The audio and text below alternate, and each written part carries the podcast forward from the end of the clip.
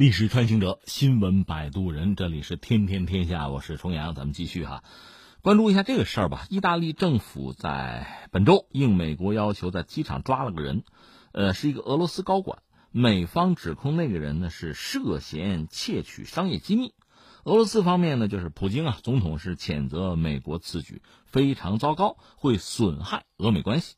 是这样，就是八月三十号，俄罗斯联合发动机公司。简称叫 UEC 啊，业务发展主管科尔舒诺夫，他在意大利那不勒斯机场被抓。之前呢，美国政府发出了逮捕令。这就说到这家俄罗斯的企业的业务，就是生产民用和军用飞机的发动机啊，是俄罗斯国企俄技集团旗下的公司。美国有媒体爆料说呢，美国联邦调查局所谓 FBI 啊，是指控五十七岁的俄罗斯公民科尔舒诺夫和五十九岁的一个意大利公民叫比安奇。是合谋为一家俄罗斯国企窃取美国商业机密。按照美国人的说法呢，那个意大利那个边企啊，他曾经就职于美国的通用电气航空公司的一家子公司，负责中国、俄罗斯和亚洲的业务。之后呢，他是跳槽去了意大利公司。那家公司呢，和俄罗斯这家公司是有合同。二零一八年的九月。美国商务部已经以违反美国国家安全或者是外交政策利益为由，就把俄罗斯这家就是发动机公司吧，叫 UEC 啊，就是俄罗斯联合发动机公司，是把它列入了实体清单。这个事儿你看几方表态啊，一个是意大利，意大利外交部说不能立即发表评论，因为意大利帮着抓的嘛，但这里面又涉及到意大利的公民了，这是一个事儿啊。再说俄罗斯，俄罗斯当然要否认美国的指控了，说这个科尔舒诺夫。他和俄罗斯这个发动机公司吧，没有任何不当行为。普京后来专门表示说什么呢？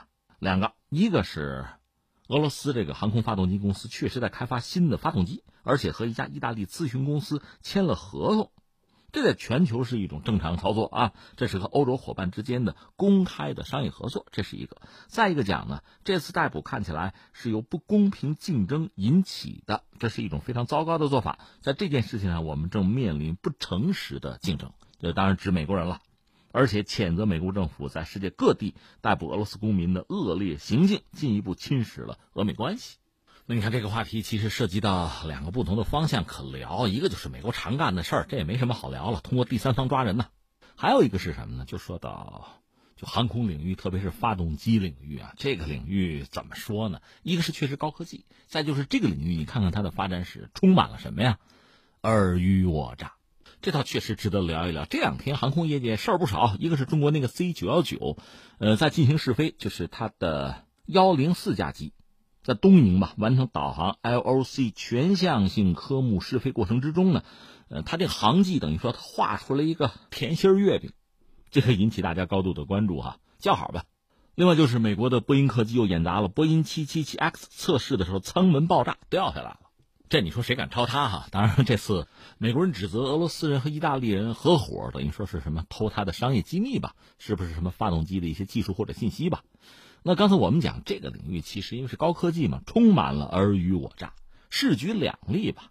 今天咱们让法国躺躺枪嘛。本来刚才我们说新闻里倒没法国的事儿，可是历史上你看法国可偷过苏联的发动机啊。按照西方来讲呢，苏联落后，苏联偷我们。实际上法国当年偷苏联发动机，那也是相当狠的一件事儿哈。话说在上个世纪五六十年代，法国的民航业还是啊和美苏差距很大。所以很希望有机会能够近距离的，我好听说啊，近距离的仔细观察苏联客机的发动机。哎，你你自己理解这个意思啊，你懂得哈。呃，当时呢，苏联有一款飞机客机叫图幺零四，这个飞机和美国那个波音齐名嘛，波音七零七，它比七零七还早一个月运营。那你说那飞机很先进嘛？那你用今天的标准看，当然不是了。只是当年就这飞机，法国它不没有嘛，所以想逮个什么机会能看看。能拿到手里是最好，是吧？就是苏联那个图幺零四的发动机，结果有机会啊，机会来了，怎么回事呢？就图幺零四呢，他不知道法国嘛有航线，飞机的发动机出事了，故障了，就停在波尔热机场，不能飞了。那怎么办？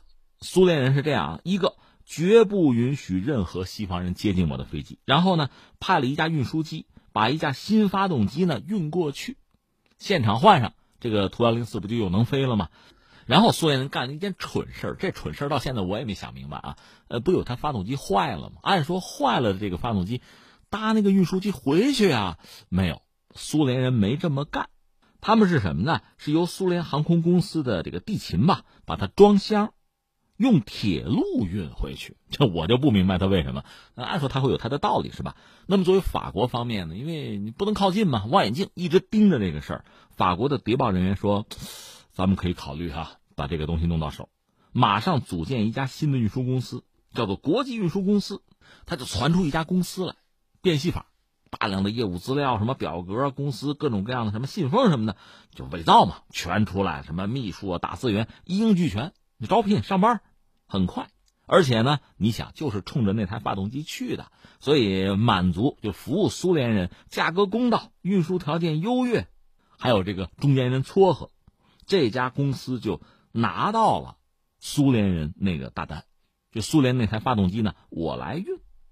这个事儿其实非常简单啊，那苏联人不傻，就盯着嘛，就这家公司，你想发动机打包，然后装上运输车，后面还有苏联民航人员盯着吧。它不是一辆车啊，前面是法国人这个公司的车，后边就是苏联人开着个车就跟着吧，就压着吧。那你说，哎，那怎么偷啊？这不很容易的事情吗？就跟间谍小说一样啊。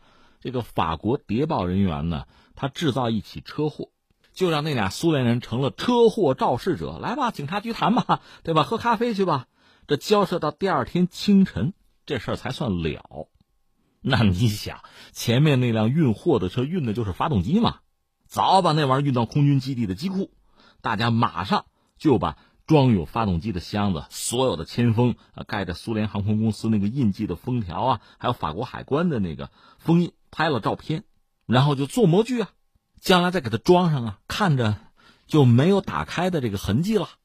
那是一帮人做，再就是大量的技术人员，这就扑过去啊，把特工给拦住，等等一等，等一等，这个公布几条纪律啊。可以任意拍照啊，但是别碰，别碰它，不要拆卸它的零件，保持发动机完好，别留下任何痕迹啊。最晚到凌晨两点结束，上吧。不让拆，拍照片呗。反正最后发动机还给苏联人了，那你说就拍拍照就解决问题？所谓行家伸伸手就知有没有嘛。你还记得当年我们说那个镜子，威尼斯人那个镜子，比别人质量都好，到底怎么做的？加热汞的时候搅拌搅拌，就这么简单。总而言之，法国就通过这种方式，就把苏联发动机的秘密大概搞到手了。最终，人家自己跻身世界，当然主要是民航业啊，一线行列。后来到了八十年代，法国人自己把这事捅出去了，这苏联人才知道哟，还有这事儿呢。发动机让人家看过，哎，完了。总而言之，一直蒙在鼓里。你说这是法国等于说偷艺啊，偷师啊。有美国偷苏联的事儿吗？呃，经常听说什么苏联特务、苏联间谍冷战的时候，不是窃取美国机密？咱就说航空发动机，美国人偷没偷过苏联的东西？有啊。呃，现在热卖的那个美国那 F 三五战斗机，不是有 A、B、C 仨型号吗？A 就是空军用的，地面机场起飞的；C 是航母上用的。它有一个 B，是垂直短距起降，这可以在。这个小型的航母上垂直起降嘛，这个飞机比较独特，陆战队都可以用。这个发动机有一个说法说和苏联有关，现在这个事儿基本上已经不是传闻了，坐实了。这是怎么说呢？从苏联时代的后期啊，它有一款飞机叫做雅克幺四幺，嗯，雅克弗列夫设计局设计的雅克幺四幺。之前他们设计过雅克三八，就是第一代垂直短距起降飞机吧，不是很成功。而且性能就很有限吧，所以再接再厉，搞的雅克幺四幺超音速的，全世界独一份但是赶到苏联解体，这个飞机做不下去了，而且最后试飞的时候，本来基本上已经做出来了，最后试飞的时候摔到航空母舰上了，这非常悲剧啊！这就搁在这儿了。你说扔了吧，可惜，但是再往前走需要投钱，没钱。那雅克弗列夫就是这个设计局吧，就就觉得很很焦虑，怎么办？还有人惦着美国人。